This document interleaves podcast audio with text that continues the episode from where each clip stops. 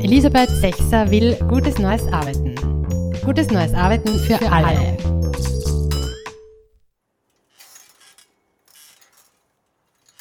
Hey, company, you cannot move anymore? Less value creation press? No reason to find? You feel uncomfortable? Overruled? Are you stuck in the middle of management? Come on, get up. Let's turn you outside in. Let's get swinging again. Shooby dooby dooby da. Hello, everybody out there. Can you hear me? Welcome in my podcast about great work for all of us. Dear hot workplaces, dear great people in companies, let's move, let's groove, let's get back to great work. Let's work together in self organized teams. Let's build decentralized network organizations which makes our companies powerful. Let's have fun at work. Let's swing. It's time to get life back into work. In this episode, you can listen to the founder of Buurtzorg, Jos de Blok. I met him in his car driving through the Netherlands, talking about the great work of Buurtzorg, this movement, this role model for so many companies, for so many countries. And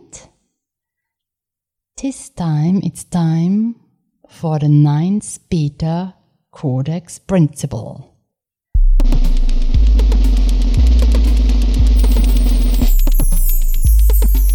Attention, attention. Beta.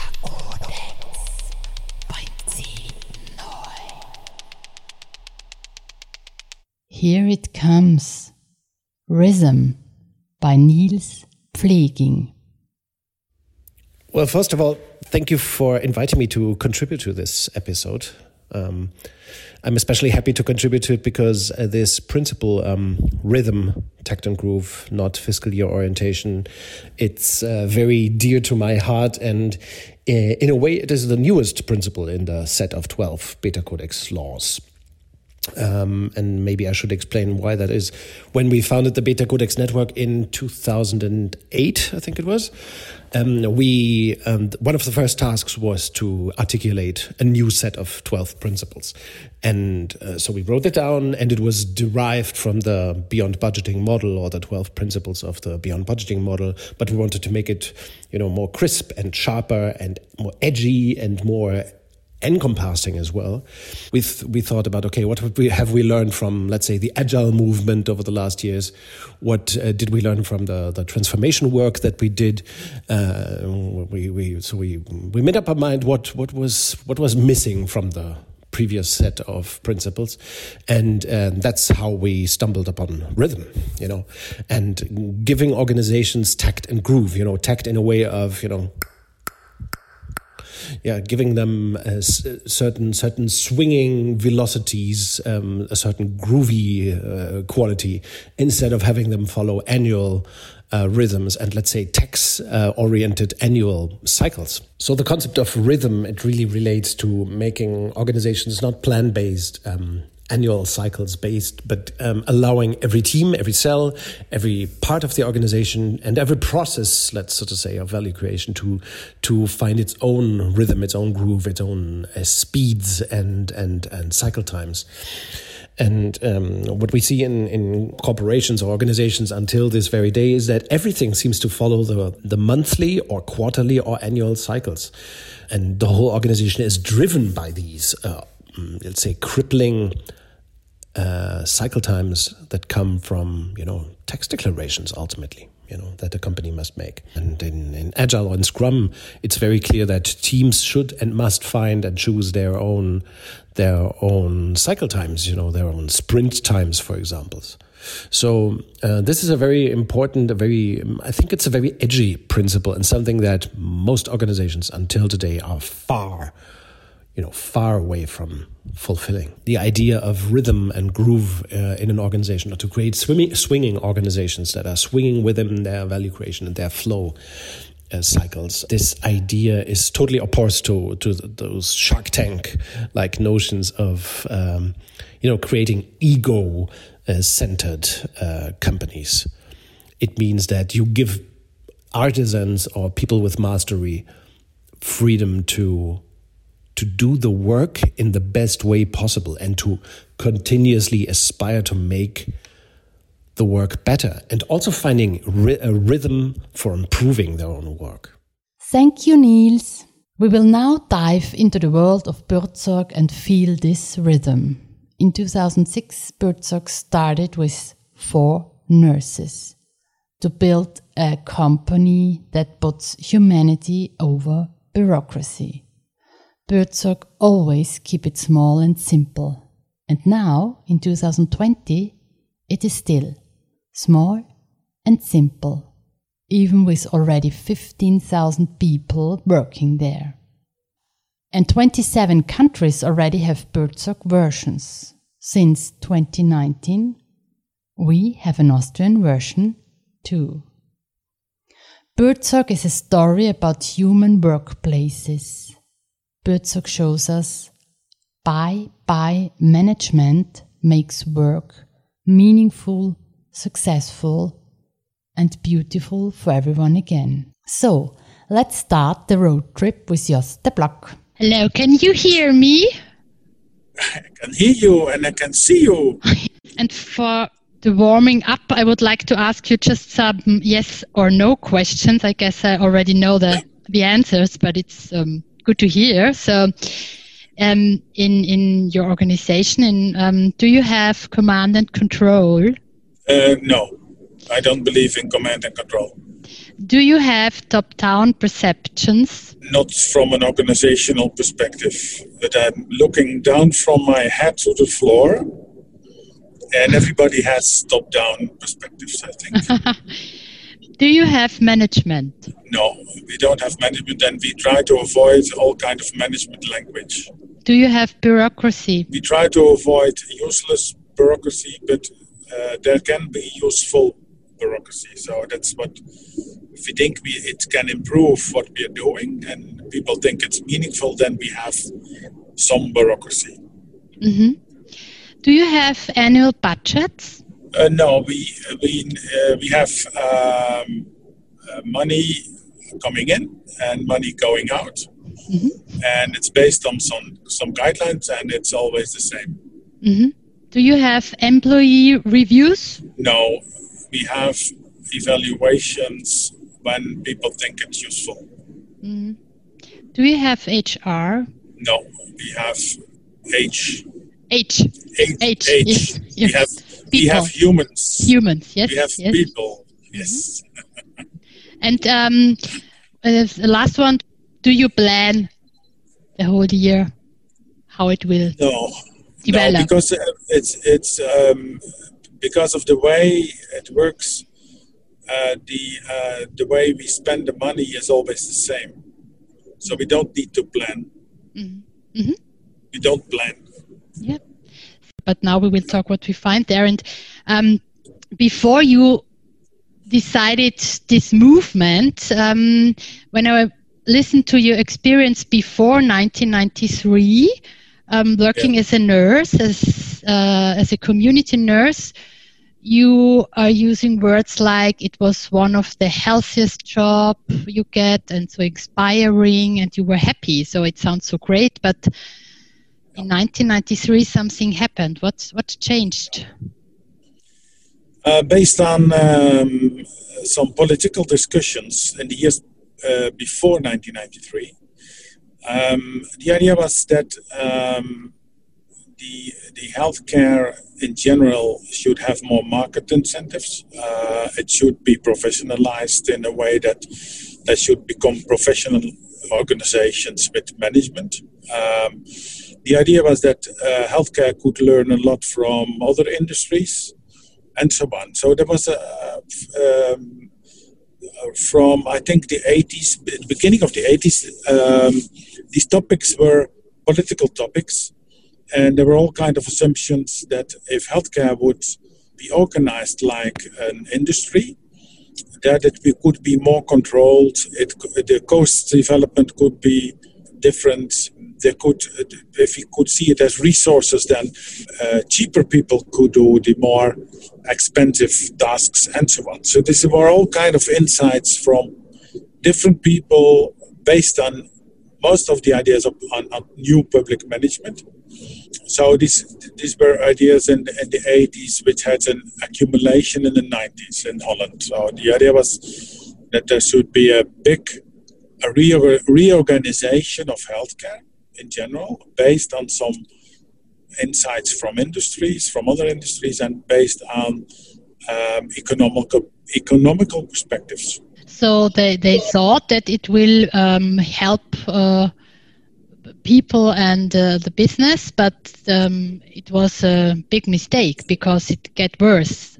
I mean, for the nurses, yes. for the customers, um, for everybody. Because it was it was the, the whole analysis, uh, the whole the whole way it was uh, analyzed by business people, economical people, uh, based on economical insights, not on, on the insights of, of uh, not on the vision of nurses. It was um, it was a drama, you know, till uh, the 90s, beginning of the 90s, 1993. The community nurses, uh, they were they had they were autonomous. They had the um, the autonomy to make their own decisions. Um, so working working as a um, working as a community community nurse, I could I could decide on anything, everything myself. I had good colleagues, and every day was uh, like you were you were dealing with very vulnerable people. You could decide on how much care they needed you always decided it with, together with the patients. You had wonderful colleagues who were reflecting on, on, on, what you were doing. Is it the right thing to do? Because there are always dilemmas in mm-hmm. healthcare. What's mm-hmm. the best thing to do? That's not. It's not an absolute. Some. It's it's it's, it's always an, something you have to discuss. You have to reflect on.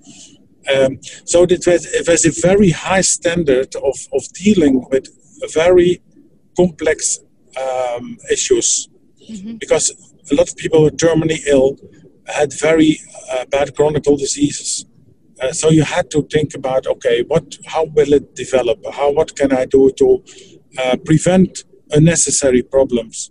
And it's something you have to do in, in a kind of trustful relationship, not not as, as a part of an industry which is uh, delivering hours and products. So. Mm-hmm but that was that became the standard of um, 2000, 1993, 1994, beginning of these changes, and around 2000, it it it was, in my opinion, the complaints were so big that mm. people were uh, asking for other ideas, but there was only you had the uh, the things which were organized by this organization I worked before and you had more and more commercial groups of people, but it became even worse by by them because they were focusing on selling selling many hours. So in, in 2005, when I when I had worked for 10 years as, as a as a manager director in two big home care organizations, my my idea was that this the way we were doing it was not sustainable. It, it mm-hmm. was the costs went up, the quality went down. A lot of nurses quit their jobs. A lot of mm-hmm. patients were dis- dissatisfied about the way they, they were treated, um, and it, and the system the system was creating more and more problems instead of solutions. Yeah, that's the same like like uh, my experience in Austria and and um, I'm sure you know a lot of other people who make the who will have the same experience that it's it's a system problem. It's not a people problem. Yeah. So you need to change the system. And Buurtzorg is a role model that it's not just the case. It's a role model that that uh, is working all over the world. So. Um, you you decided to start. You said you decided to start a movement in 2006, um, and it's yeah. it's a big movement. I mean, it is uh, 15,000 15, are the nurses who are working in Holland. In Holland and in yeah, so we have we have ten thousand uh, nurses and five thousand care workers working, mm-hmm. and in other countries um, there are uh, I think twenty six countries uh, which are uh, we have, where we have partners, and these yeah. partners are working with the Boots of IDN. Like in Austria, the movement you started in 2006 now started in 2020. So um, Austria goes Buurtzorg, and um, I will meet uh, the the Austrian team uh, pretty soon and talk with them about their great work and how Buurtzorg um, can get this great movement in Austria too, because I think it's really urgently needed um, Yeah. for all of us, for all people. Yes. Um, you always wanted to keep it small and simple, and it is still small and simple. Even with 15,000 people in, um, in Holland, it's small and simple. So, wh- what are the main principles to, to build to keep it small and simple? Yes, my idea was to build on the logic of what was needed. So if you are working in a neighborhood, if you keep the scale of the neighborhood small, so around five to ten thousand people, and you build a team uh, for the for the people who uh, need support, then a team of should not be bigger than ten to twelve nurses. As long as you have a group of people who know each other very well, who have the same ideas about what is needed to do, they will organize everything themselves. My idea was use this all these talents in the daily work, and most of the things will go well. So don't don't worry about all these things which, which can happen. So the, the so one of the principles is, is these these groups of around uh, 10 to 12 people, the scale of the neighborhoods, simplicity. So, so try to, to uh, simplify the things as much as possible uh, around the nursing process because the, nurse, the nursing process can be quite complicated. As, as you know, uh, the daily routine, what happens when somebody is, has a severe healthcare problems, uh, when people are, are terminally ill, have chronic diseases. So you have to find your way in this in this uh, daily routine, and that can lead to quite complex interventions. But the routine itself is the same every day. So every day you meet patients. Every day you have to schedule your activities. Every day you have to think about how you're going to work together as a team. Uh, these routines, if you do them, if you, if you learn to do them well, then it's it it gives a lot of freedom for the way you deal with your patients. So if you have the autonomy as a team to to take care for these patients, and you have some guidelines on quality, on collaboration, and on uh, productivity, uh, then most of the things don't need much attention. So it, because these people are all intrinsic motivated to do things as good as possible. So what we say is good. These principles, the, as I said, the neighborhood, a team, the team would organize everything themselves. Then these guidelines on productivity, on uh, uh, quality, and on collaboration. Uh, that's almost everything you need to keep on doing the things you're doing in a, in a certain routine. And then you need support from the back office and the coaches. So the, the back office is taking care for all the bureaucracy. So, so taking care also for the salaries, but also taking care for the billing, to the health uh, insurance. And the coaches, we, de- we developed a, role as coach to support teams when teams need support. So they can ask for a coach and say, okay, we have this problem in the team.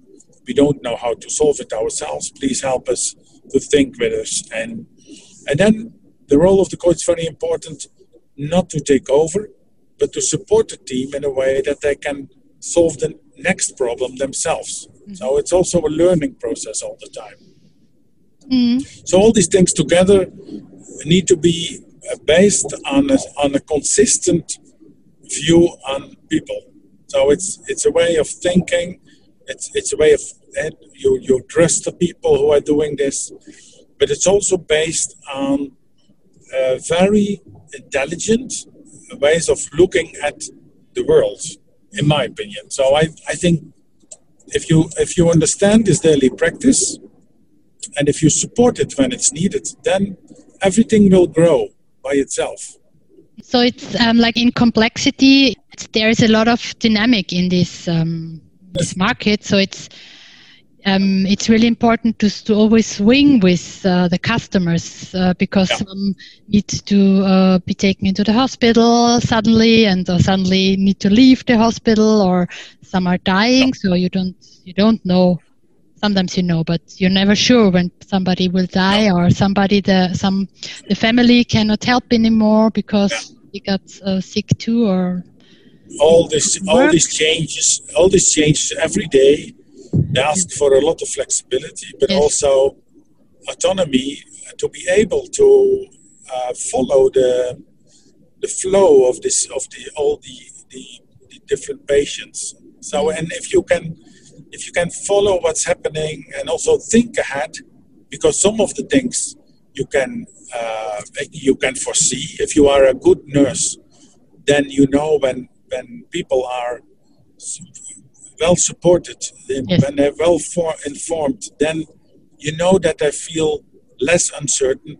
So this organizational model is kind of so you can swing with the world, or you can work in the rhythm of the world, what is needed, because yeah.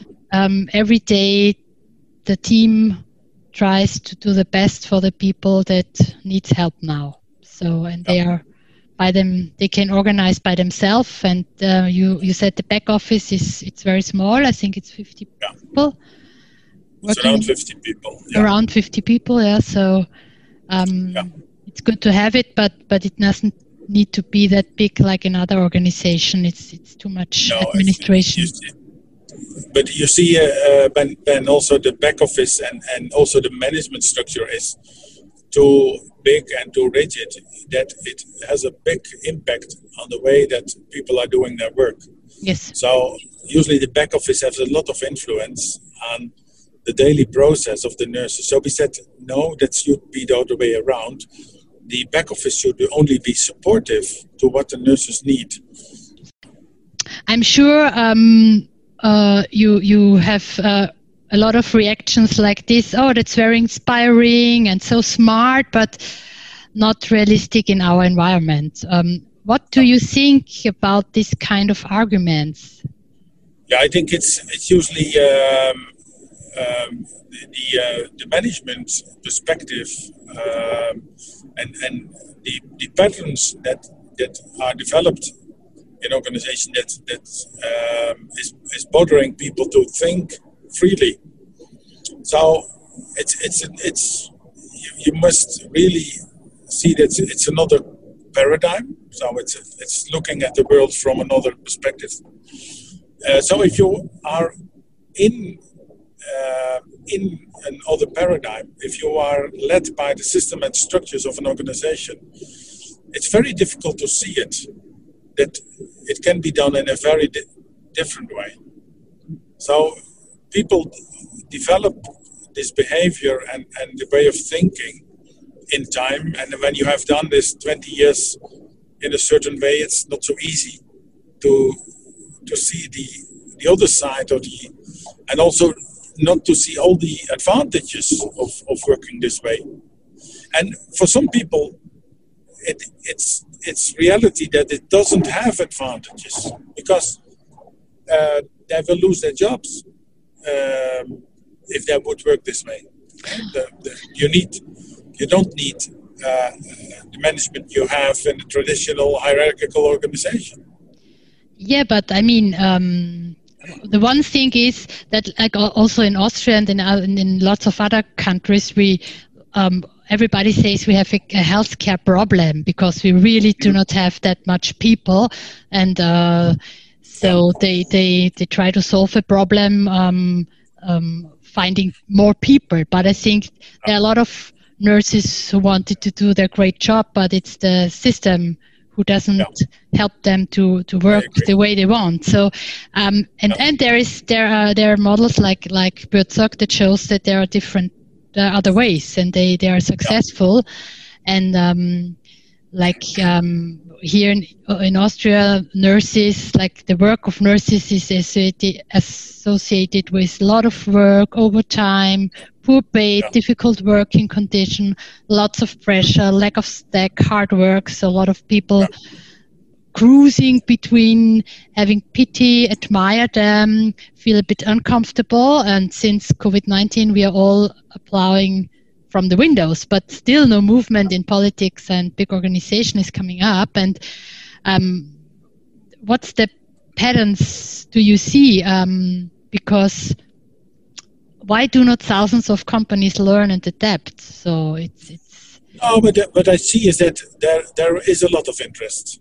So I see that uh, certainly the last ten years, um, people, more and more people are interested in new ways of working, new ways of organizing, um, more sustainable ways. Um, so the focus is changing. So, but it goes slowly. So, so I think that um, by creating examples, people can see the difference. So f- the first step now is important that people like Wolfgang in, in, in Austria, uh, with his people, are showing that it can be done in a different way. So, and at the moment, we're doing this in 27 countries all over the world. And, but but I, I see that it's increasing. Um, there is awareness about things should be if we don't change things we will have big problems in the future in healthcare um, so and, and young young people for example if you look at the youth and people be, between 20 and 30 they have other other ideas about working than the generation who created this uh, so so they want to they want to have more freedom in their work. They want to do good for the planet, and uh, they want to also enjoy themselves. But I, I mean, I think I think also the nurses uh, 20 years ago want wanted more freedom in the work. I think. I mean, yeah. like like what you're saying. It then you you had an inspiring job, and then the management system, the tayloristic system. Um, yeah make a disaster and um, i think all people all, all people in all generation wants freedom f- yeah. free work wants um, do not want we, we all want uh, democratic uh, workplaces and we are yeah. all able to do that so um, I, think um, it, it, the question is for the management um, um, what do they want because uh, they are all smart people. I mean, they, they are able to to to think about um, what they learned and to to learn something new. So I think they can do that. So I think it's it's not so. It's it's easier than people saying that it's not easy yeah. Because there are a lot of people say it's not easy and. Um, uh, or, or, we can do that in our organization, and I think sometimes it yeah. really sounds more like an uh, that's not true. Yeah. No, I think there is um, a lot of people think that that uh, only as an organizational structure is sustainable. So they think that uh, the the uh, you had um, you used to have um, uh, McGregor. Mm-hmm. Say uh, yes. you have the uh, X and I people. Yes. So it's it starts with how do you look at people? do people things by themselves, or do, or do they do they need something who leads who, are, who are, is leading them? Um, so I really believe that uh, everybody has uh, a, a, need for a meaningful life. Everybody has an intrinsic motivation. Everybody wants to do good things. If that's the, your point of view, you are going to build a different environment than when you think people need needs a leader. Mm-hmm. So, when uh, if you look at the last 100 years, um, it became stronger and stronger the belief that people should be led by somebody uh, which was called a leader or a manager. And this thinking, if you look at the MBAs, for example, the Master of Business Administration, it's everywhere the same, all over the world. This thinking about um, organizations should be led this way. It should be about the financial perspective. It should be about growth. It should be about uh, the structure and the systems which are um, uh, leading organizations to success. Mm-hmm. So, my idea is that uh, we this is coming to an end because it's not. It's got people got stuck, and, and it leads leads to a, a disengagement of people, and then I see you see that the when organizations start to work from another perspective, it is easy.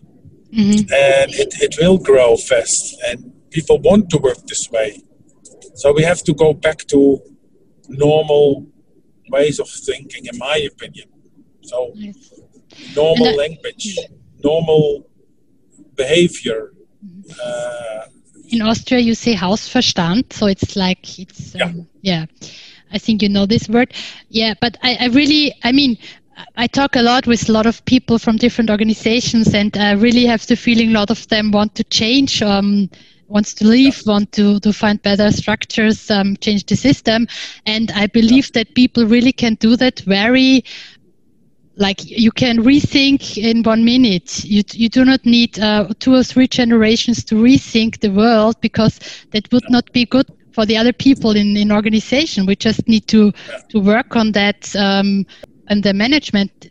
It's it's a question of what do they want and and they don't losing their jobs i mean they're losing their their functions but because it's not needed anymore but it's yeah. good for everybody one problem in austria is we don't have people so they tr- they yeah. start to find people to fit into the organization instead of changing the organization yeah. then people will come i think also in, in the Netherlands, you had um, different billing systems, like um, you have different products, nurse products, um, and different billing system, but it changed. How, how, how did you do that? How did you solve from, this problem um, of the different yeah. billing of services? Yeah, from, from the start, I, I, I proposed a new way of thinking.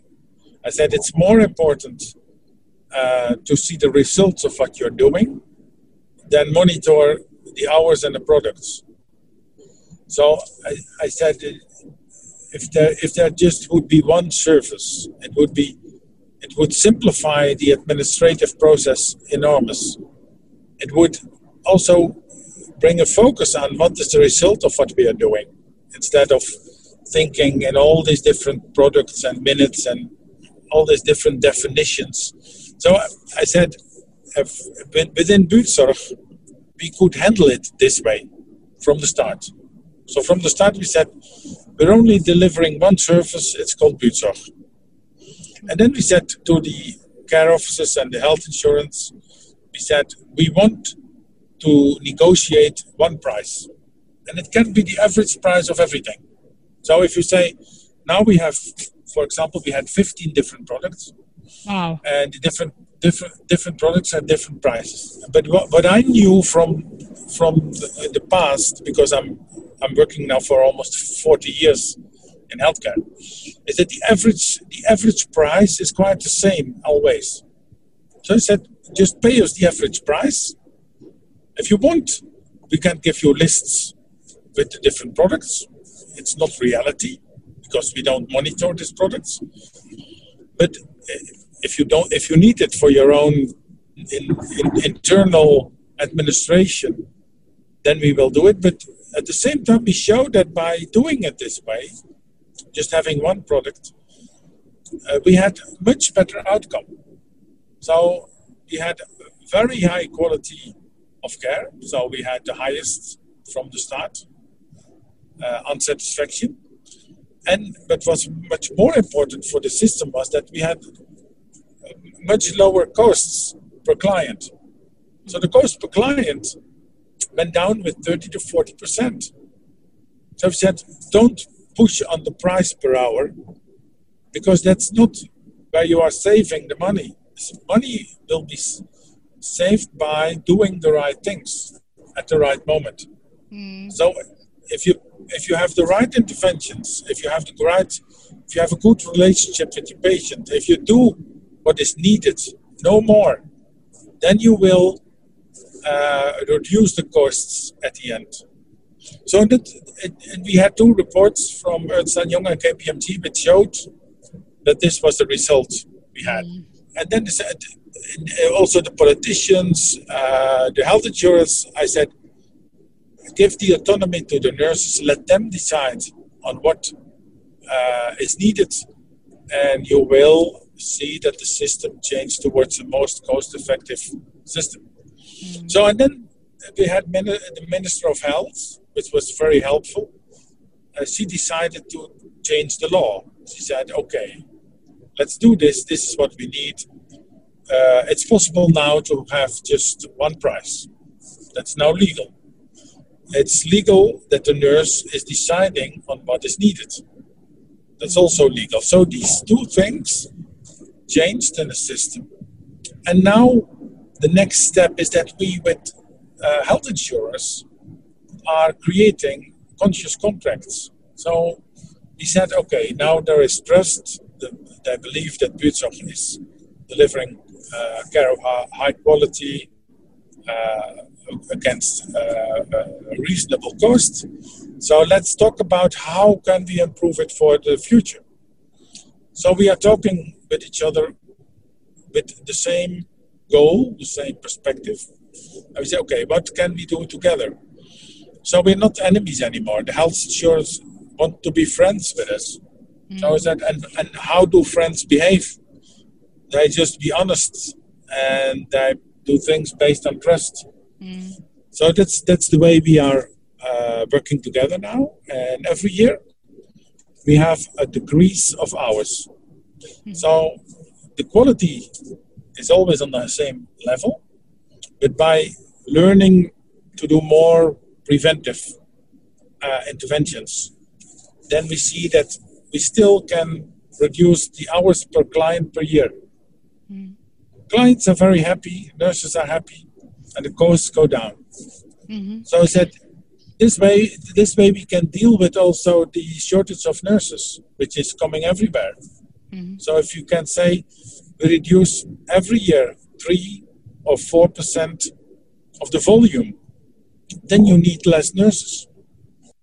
So the patient, the nurse, uh, the system itself, mm-hmm. it, all has advantages for everybody. Mm-hmm. For the future, what do you expect in which direction organizations have to shape in the future? What are the key factors for company development today and tomorrow? So, contribute to a higher purpose uh, for society. That's important for all companies in the future, and it should be already now and in the past, but it will be more and more important. Then, um, wholeness. How, how can people develop themselves in, in, in the daily practice in their in their work. So don't see people as as uh, a human resource, but see, see them as a as a person who can contribute in many ways, uh, and and let use the the the brains and, and the creativity of these people. And then self-organization. Let people decide themselves on on what they want to do, what they need to do. Um, give the give the ownership to the people instead of uh, organizing everything around them mm-hmm. and managing everything out. So do what is needed. Mm-hmm. And it means also don't do what is not needed. Yeah. so, so we do many things in organizations when nobody asks for. Mm. And and it's it has a, a negative uh, impact on, on people. Yeah. So do what is needed, reflect, rethink, on are you still doing the right things, reflection uh, on a lot of things, and and then the third principle she mentioned is the common sense principle. Use your common sense in what you're doing. Thank you a lot. And uh, for me, um, is really a very uh, strong uh, beta beta organization, an organization that is always in a developing um, mood, in a swinging yeah. mood with the market, in a learning mood, and it's um, focusing on the principles. Is there any message for Austria? Because now the movement in Austria starts. It would be great if, uh, on one hand, uh, the examples which are already uh, developing uh, are successful. Um, and on the other hand, if there is a awareness on the highest level with the minister, um, with the government, that things need to change. Think there needs there is the need for a transition in the system, and it should be supported by, by politicians. It should be uh, they should take responsibility for the future for the elderly of Austria. Yes, I guess I will. I will meet the minister. He, I think he's really busy now because there's a lot of COVID things. Send send him my best. I will do. I will do. so thanks a lot, um, okay. and um, all the best.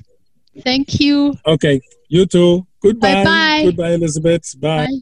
Thank you, Jos. Before I will call Mr. Anschober and ask for a meeting, let's get back to Niels Pflaeging and the principle, the Beta Codex law, rhythm.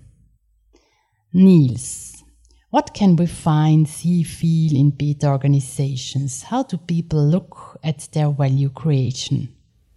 You know, uh, beta organizations, they come from, um, they, they look at their own value creation from a perspective of mastery and ability, team's ability to to do something phenomenally, you know, to transform uh, materials or to transform uh, information into something uh, truly valuable for customers. And uh, this, let's say, tradition from the practice of artisans uh, from the pre-industrial times. You know, this is very important in, in beta organizations of all kinds, like Toyota, um, WL Gore, um, and even a bank like uh, Handelsbanken. I think this notion of people in organizations as artisans is is crucial to to beta and beta organizations. Even at Handelsbanken, which is you know just a bank. Uh, well, Sweden's biggest bank, but still just a bank, you know. Um, you when you meet people at Handelsbanken, you sense can sense that they are proud to be bankers. They are in the boring business of banking, which is you know nothing, nothing that fantastic or interesting in a way, but they are proud to fulfill that role, that role for society. Uh, of course, this is much more uh, visible still at companies like Toyota, where teams truly uh, aim and strive for making the work better all the time. The, kan, the kaizen uh, in the business is as important as is the mere production of goods or manuf- car manufacturing. And uh, the beauty of rhythm as a principle is that teams uh, are in a way challenged and obliged to find their own, you know, to make their value creation breathe. Buurtzorg is a great place to work for 15,000 people in the Netherlands and change the healthcare system. So we can learn from this model, we can love it. But is love enough? Over the last couple of years, Buurtzorg has probably been the most commented case of a beta organization uh, worldwide, and rightfully so, I think, because the company is so new, so young, uh, it grows fast. Uh, it is so innovative in its own, you know, um, industry of nursing and and, and care. Uh, and uh, what I find most interesting is that the way they are approaching their industry is so innovative and fresh as well. You know, looking at IT systems uh, to support self-organized teams and so on. That's very inspirational. But um, it's also interesting to observe, even though we have been, you know, we have known about Buurtzorg and the Buurtzorg case for quite a few years now, I think six to eight years.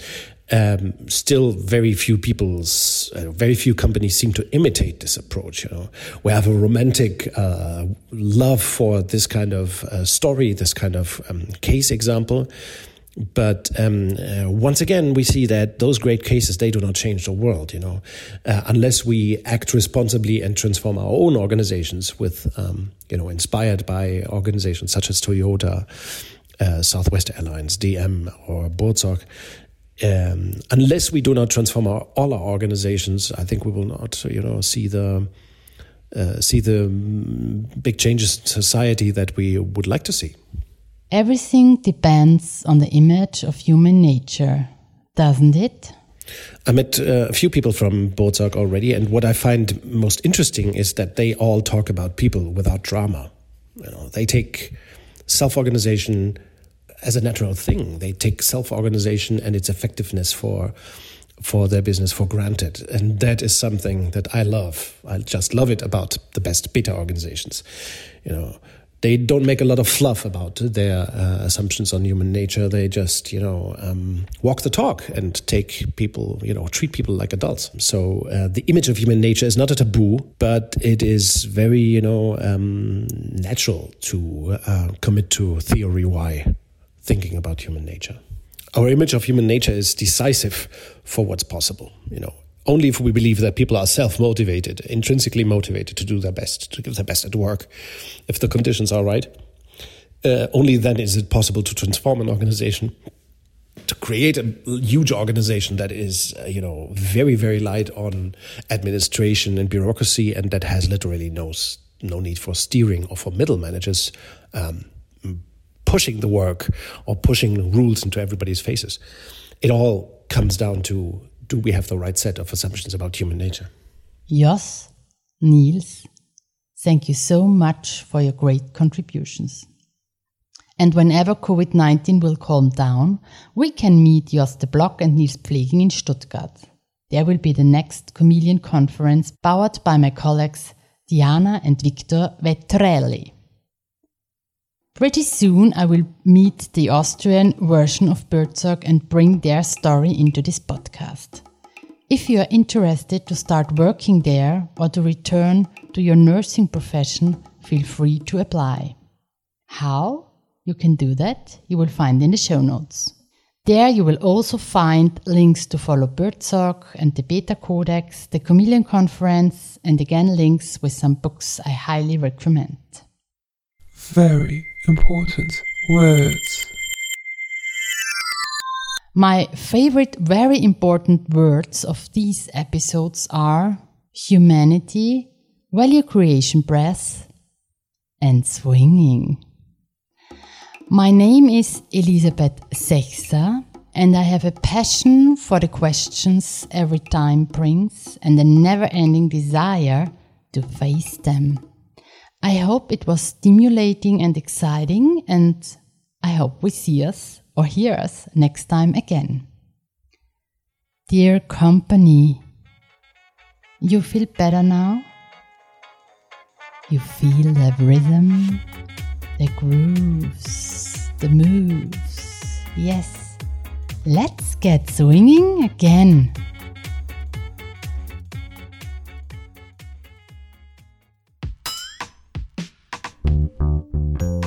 Elisabeth Sechser will gutes neues Arbeiten. Gutes neues Arbeiten für, alle.